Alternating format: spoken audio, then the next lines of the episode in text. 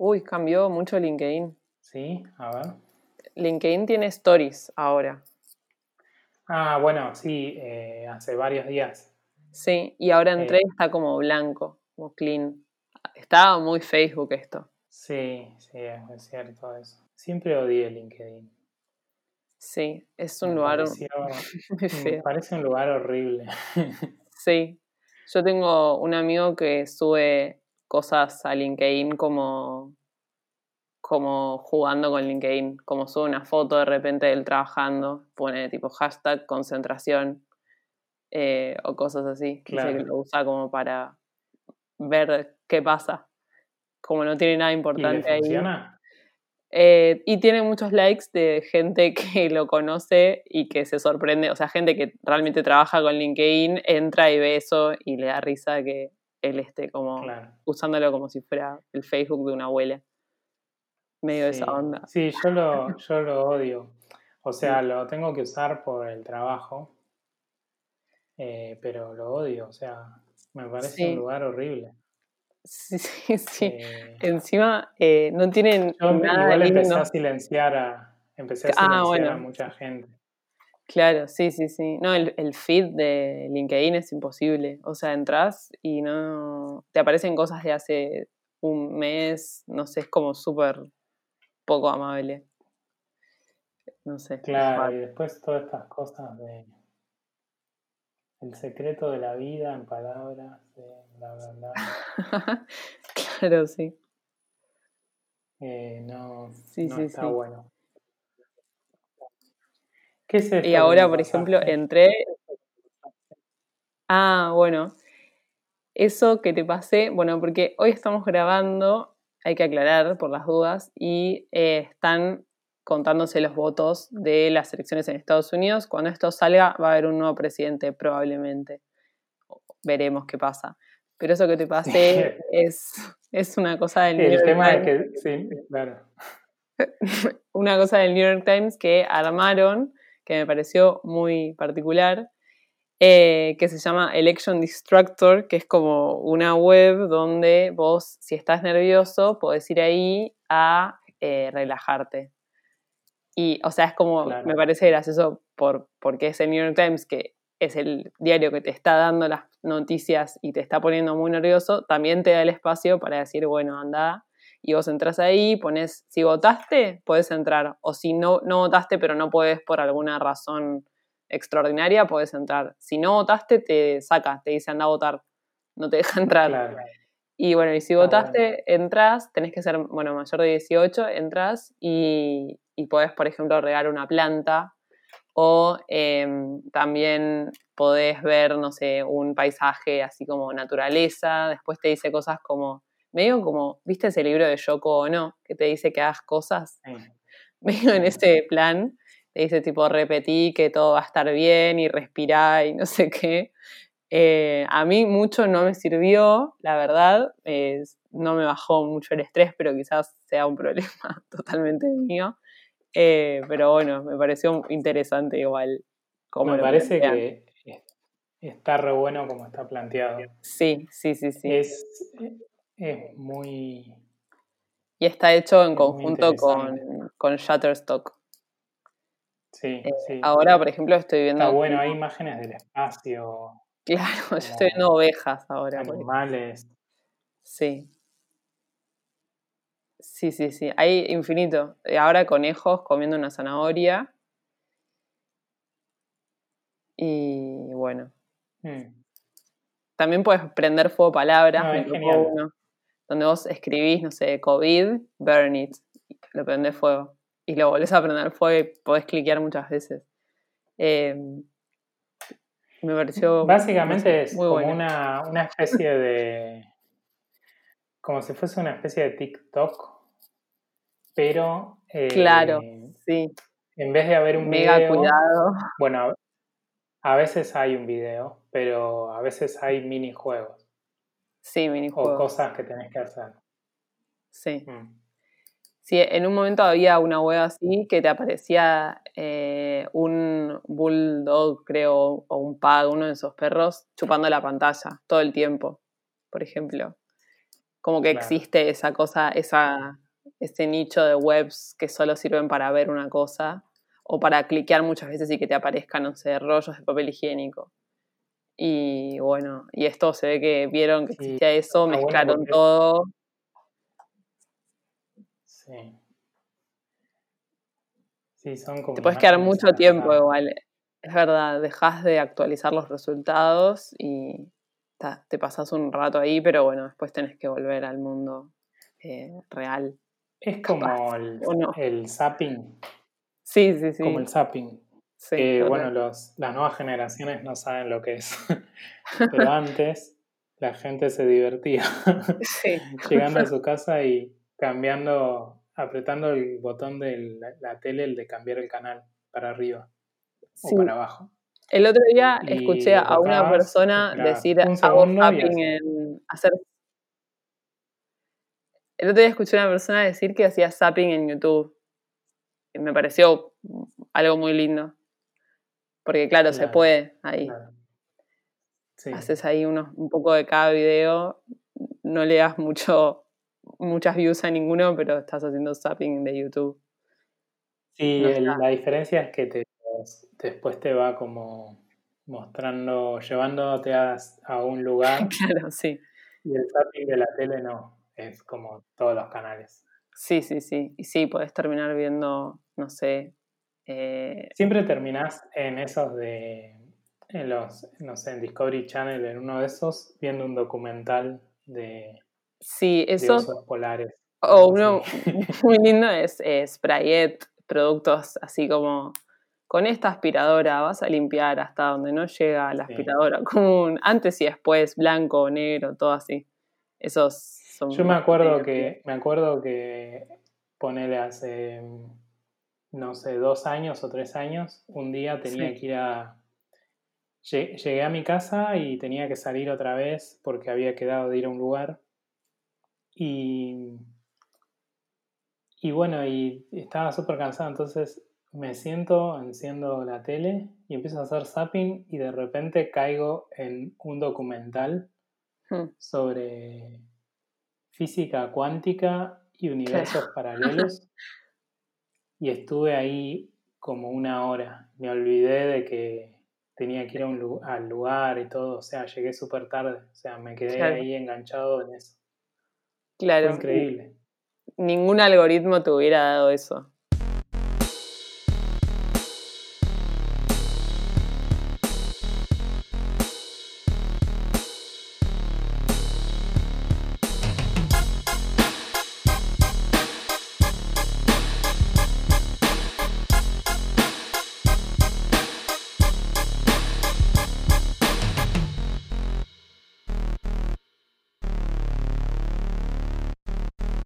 Bueno, vamos a introducir a nuestro invitado de este episodio, eh, que bueno, ya lo, habíamos invitado a una conferencia online que hicimos a principio de año, eh, que es Esteve Lombarte, que es el CEO de Acoustic.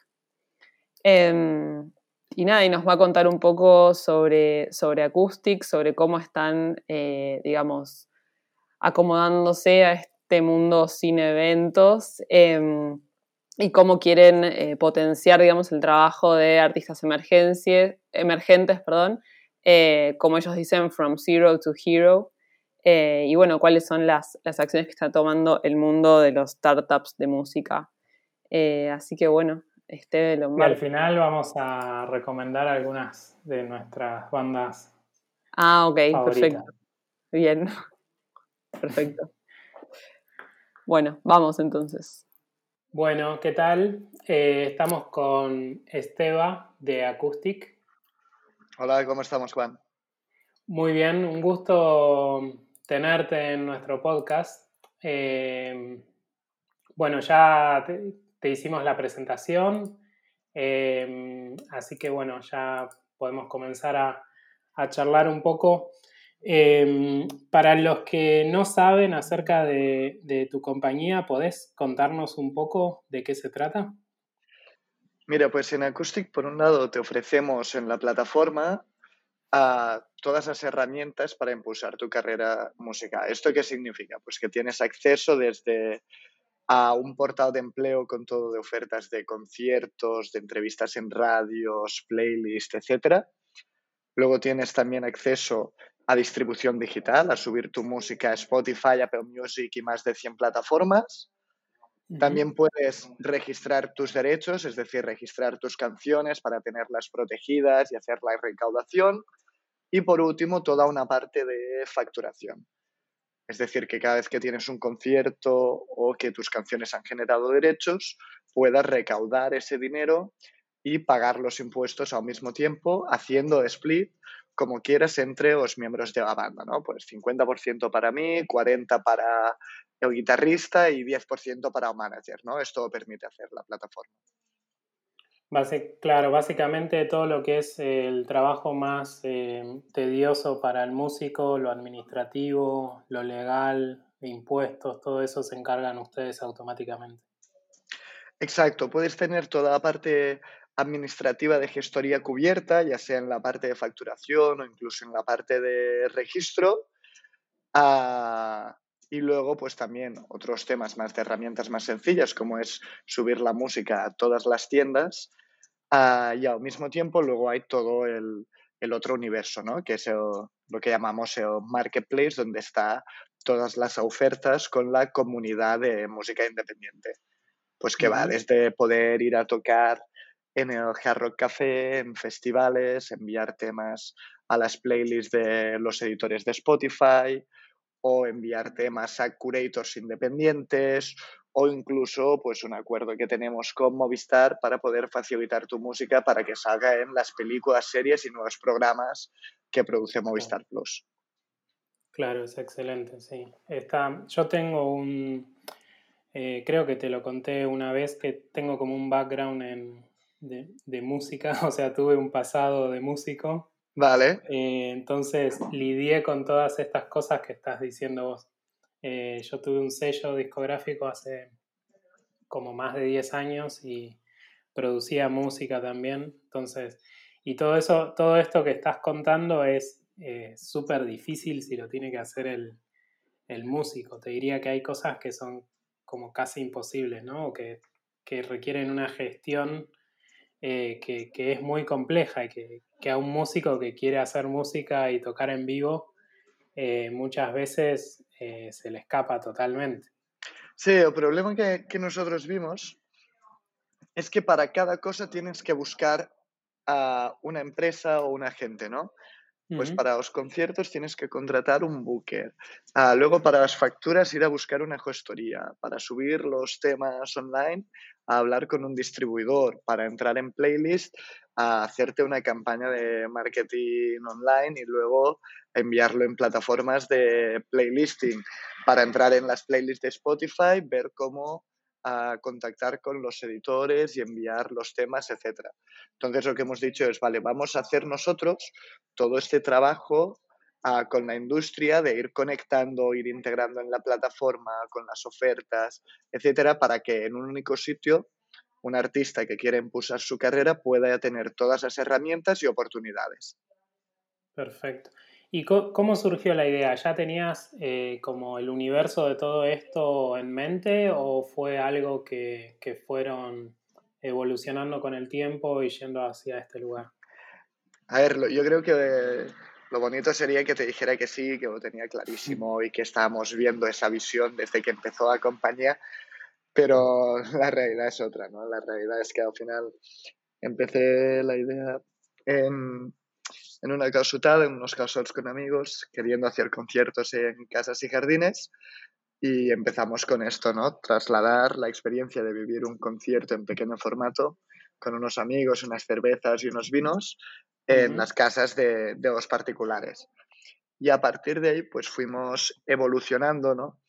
Y, y viendo que, vale, pues más allá de los conciertos en casas, están las empresas, están los festivales, los bares, los restaurantes, los hoteles, y poco a poco fuimos entendiendo que el artista tenía muchas más necesidades. Y, hasta día de hoy, ¿no? Pues llevamos tres años como compañía y en cada paso que hemos ido dando como compañía hemos ido intentando ayudar a todo lo que es los músicos independientes a que puedan impulsar su carrera. Perfecto, sí, te, iba a preguntar, la, siguiente pregunta era, ¿hace cuándo arrancaron? Eh, tres añitos. Ahí me decís que tres años.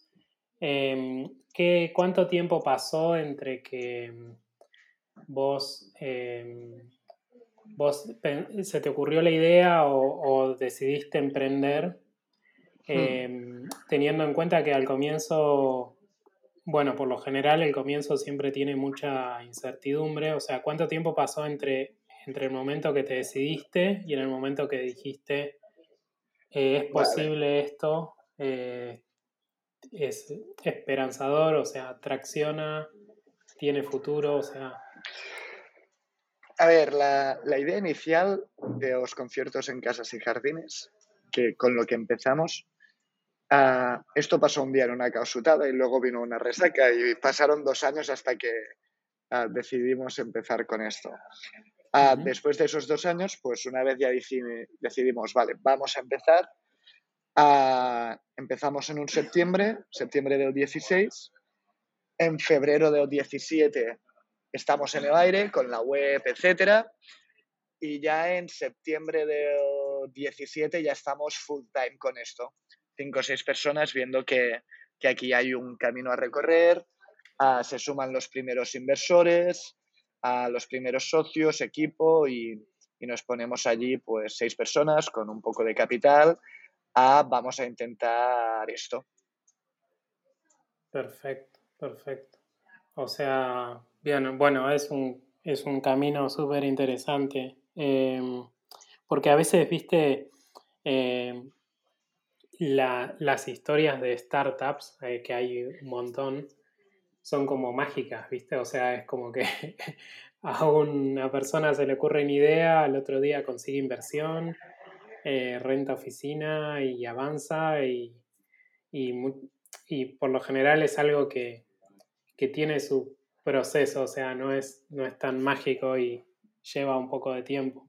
No, al final yo creo que la diferencia que hay es cuando decides empezar, ahí sí que todo va más rápido, ¿no? Porque universo startup va muy rápido. Nosotros, pues eso, empezamos, yo empecé en septiembre del 16, en febrero del 17 estábamos abiertos y en menos de un año, pues ya estábamos seis personas con algo de capital y, y full time intentando llevar el, el proyecto. Sí que es verdad que todo va, va muy rápido en, el ecosistema, pero no es nada como tan maravilloso, ¿no? Te levantas un día con una idea, presentas un PowerPoint y te dan un millón de euros. Ah, no sé, aquí en España pasa poquito. Claro. ¿Y cuál, cuál es tu, cuál era tu background previo a hacer esto? Yo estudié Administración y Dirección de Empresas y luego hice un máster en e-commerce y otro máster en mobile business, es decir, en gestión de negocios en aplicaciones web, por un lado, y luego otro en gestión de negocios por aplicaciones móvil. Perfecto. ¿Y la, y la parte de, la música? De música, pues no sabía mucho, es decir, me encantaba la música de siempre, de tocar la guitarra con cervezas entre amigos. Ah, estuve un tiempo que, que estudié violín durante tres años en casa había trampeado con un piano que teníamos por ahí y siempre me había apasionado, pero en la industria de la música no, no había estado ni había, ni había hecho nada. Así que me metí de cabeza y ahora sí, ahora estoy muy, muy metido, ¿no? Después de tres años, bastante contento. Claro, genial, genial. Te, te hacía esa pregunta porque eh, una cosa que, que, que yo creo es que la innovación real eh, no viene de, gafas de realidad aumentada ni de blockchain ni, de ninguna de esas cosas mágicas, sino que viene básicamente de, resolver problemas de otra manera o en este caso de utilizar tecnología eh, en un lugar, en, o sea, en una industria donde no se estaba utilizando, o sea, intentando resolver un problema que no estaba siendo resuelto. Sí, correcto, yo estoy muy, muy de acuerdo con esto, ¿no? Hay como esa innovación que se ve más de inventor, ¿no? Con, con el hardware, como dices tú, yo blockchain, etcétera. Y, y luego estamos pues los, los, que innovamos más a nivel de, de negocio, ¿no? De cómo se hacen las cosas, la visión, cuál es la relación que vas a tener con los artistas, qué herramientas vas a facilitar y, y todo ello, ¿no? Que creo que también es una innovación muy bonita porque el camino es, es larguísimo, no es que un día esté hecha la plataforma y ya está. Clic. Sí. sí, aparte estás como, le estás cambiando la vida a un montón de personas, o sea que, que o sea, estás generando valor de verdad, o sea, porque alguien, un músico, eh, recién hablábamos de lo complicado que era hacer todas estas tareas para un músico y de interactuar con diferentes actores para poder realizarlas. Eh, ahora es tan simple como tener una aplicación. Entonces, es como que de ahí viene el valor real. Sí, tal cual. A ver, así que me gustaría destacar, Juan, que no es tan simple como tener la aplicación, sino que tienes que hacer bastante trabajo también, ¿no? que, que, a veces nos, nos olvidamos de, de, ello, ¿no? Que una carrera musical, aunque nosotros podamos dar muchas facilidades, la gran parte del trabajo va a tener que hacer el artista con sus canciones, tocando todo lo que pueda, etc. Y nosotros lo que vamos a estar allí es acompañándolo, conectándolo y haciendo un poco de, de nexo ¿no? con la comunidad, con la industria, para que todo sea mucho más rápido y ágil. Pero si el artista no, no le pone horas, es como todo en, en la vida, ¿no? Ah, no, no hay soluciones mágicas. Exacto, sí. ¿Qué tanto les afectó eh, la pandemia y, y, la situación actual? Por una parte, bastante, porque nosotros teníamos muy bien desarrollado el circuito de música independiente. Estamos haciendo entre 200 y 400 conciertos al mes y con el COVID, pues toda esta parte se ha, habido, se ha visto muy afectada. Ah, por la otra, estamos desarrollando muchos temas que, que, nos están gustando mucho y que están funcionando bien y que ahora os estamos potenciando muchísimo más, ¿no? Que es toda la parte de posicionamiento en Spotify, lo que llamamos el SEO en Spotify, cómo entrar en playlists editoriales, cómo activar el algoritmo de Spotify, cómo conseguir que curators independientes pongan tus canciones, etcétera. Que esto era algo que ya habíamos empezado a hacer cuando empezamos con la distribución digital, facilitar esos primeros temas que se suban, con Guitarrica de la Fuente, que subió los primeros temas y al cabo de poco tiempo no pasó de 0 a 50.000 oyentes mensuales y ahora está con más de un millón de oyentes mensuales. Ah, y ahí empezamos a hacer ese curro ¿no? de entender cómo se trabaja un lanzamiento. ¿no? Una vez lo he subido, ¿qué, ¿qué viene después? Y en esto llevamos muy metido durante todos estos meses de confinamiento porque a mí siempre me gusta decir que, que, la música siempre se consume, lo único que cambian son los formatos, ¿no? Pues hubo un tiempo de vinilo, otro tiempo de CD, ahora está habiendo un tiempo de mucho directo, pero se sigue consumiendo en formatos digitales, en películas, en series, en videojuegos. Simplemente hay que entender dónde está y adaptarse a ello para que esa música que se ha creado llegue a mayor número de gente.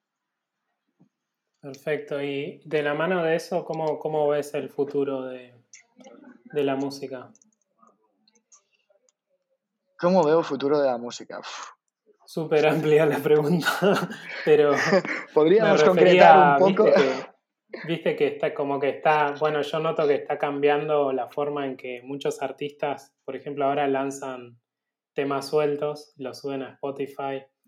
Eh, después el otro día escuchaba de que el algoritmo de Spotify, no sé si será verdad, pero escuchaba de que em, te consideraba como que, como que un tema estaba escuchado si eh, los primeros segundos, si pasaban los primeros 30 segundos o una cosa así, o 15 segundos.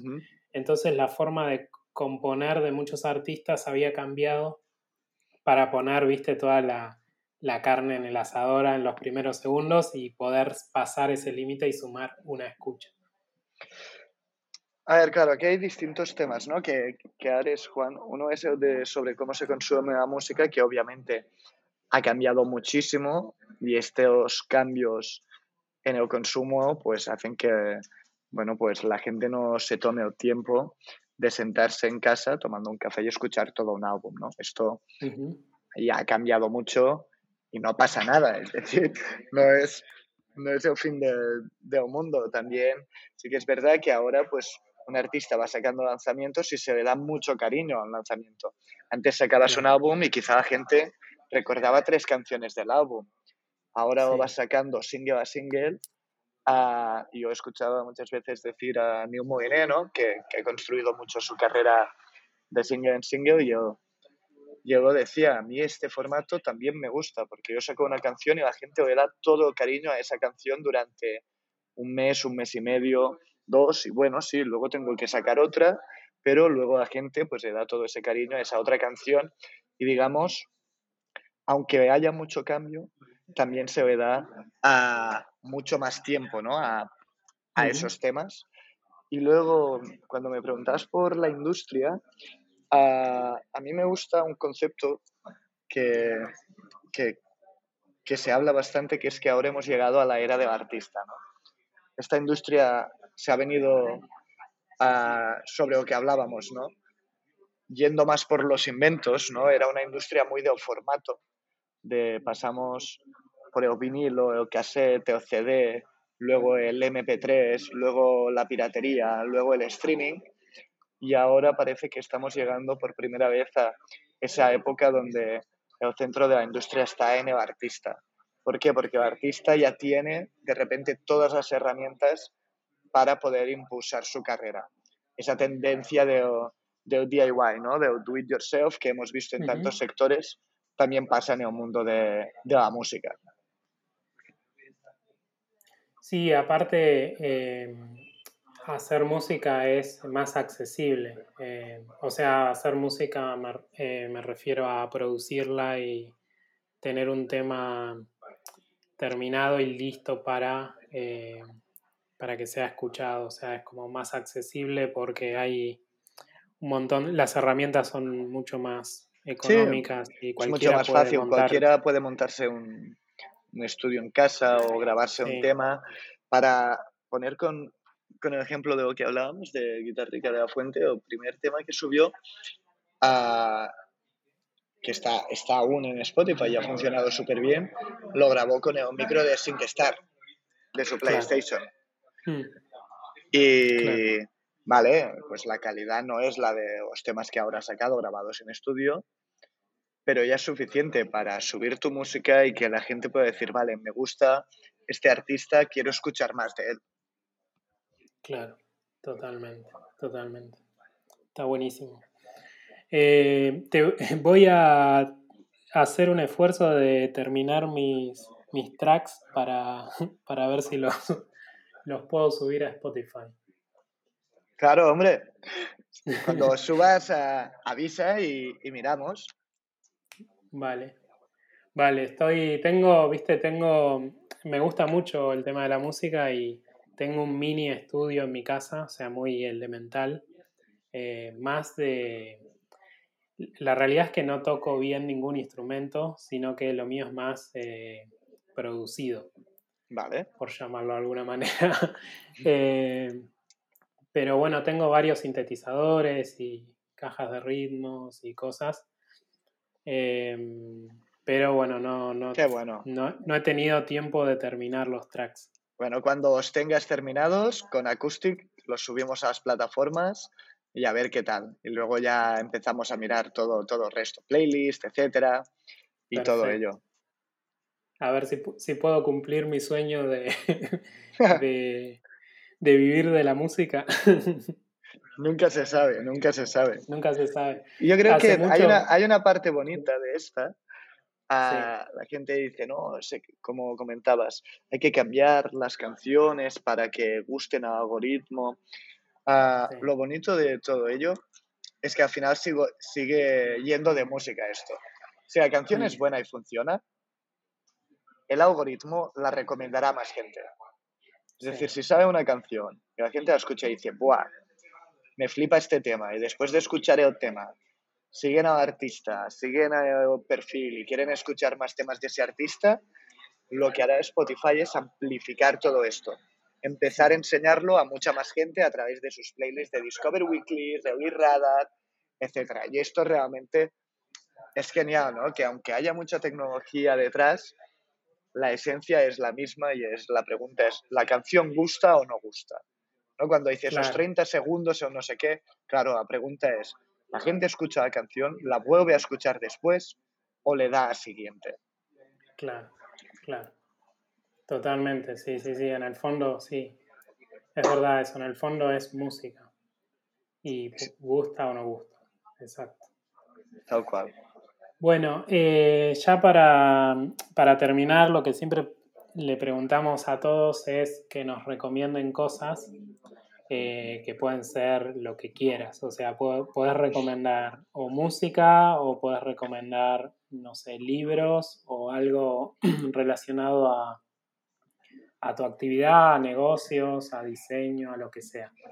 Eh, Hombre, a ver, si me hace recomendar cosas, Juan, pues te recomendaré a algunos artistas, ¿no? Ah, bueno. ya, que el podcast que estáis haciendo es de, es de música, uh, mira, yo te recomendaría que a la gente que le guste el indie escuchara Besmaya, que es un grupo de indie en español, dos chicos de aquí de Barcelona súper frescos. Ah, muy guays, tienen pocos temas todavía, cuatro temas, estamos sacando más y suena, suena genial. Si te gusta el rollo más urbano, a Cupido, más trapero, etcétera, pues recomendaría a Liz Forte, que, que es un trapero de Madrid muy, bueno, con un rollo que tiene, bueno, a un rollo melódico muy interesante. Y si ya eres más del pop español de toda la vida y te gusta Leiva, Pereza, etc., ah, yo recomendaría un artista que se llama R. Bien, perfecto. ¿Y a vos qué música te gusta? A mí me gusta en general la, música de más de good vibes, ¿no? Buen rollera. que, que, traiga buenas sensaciones, a músicas con muchas trompetas, con algo de bases electrónicas a veces, etc. Perfecto, bueno, te recomiendo un... Eh, te recomiendo un artista, es una banda que es argentina, que se llama Banda Los Chinos. Los Chinos. banda Los Chinos. Vale. Y bueno, tienen varios discos eh, hay uno que a mí me gusta mucho que es En el aire, que es de 2016. Em, vale. Que bueno, tiene un poco de eso, o sea, buen rollo, un poco electrónico. Em, Qué bueno, pues los, escucharé, los escucharé. Así que después me cuentas qué tal y, y bueno, y cuando estén por, por, por España montamos un concierto. Venga, Venga, me parece guay. ok. Bueno, eh, muchas gracias por participar. Eh, y nada, te mando un abrazo y, y, bueno, otro día nos vemos, en, tomamos unas cañas. Perfecto, Juan, encantado. Muchas gracias por invitarme. Un abrazo. Ok, gracias. Adiós. Adiós. Thank you.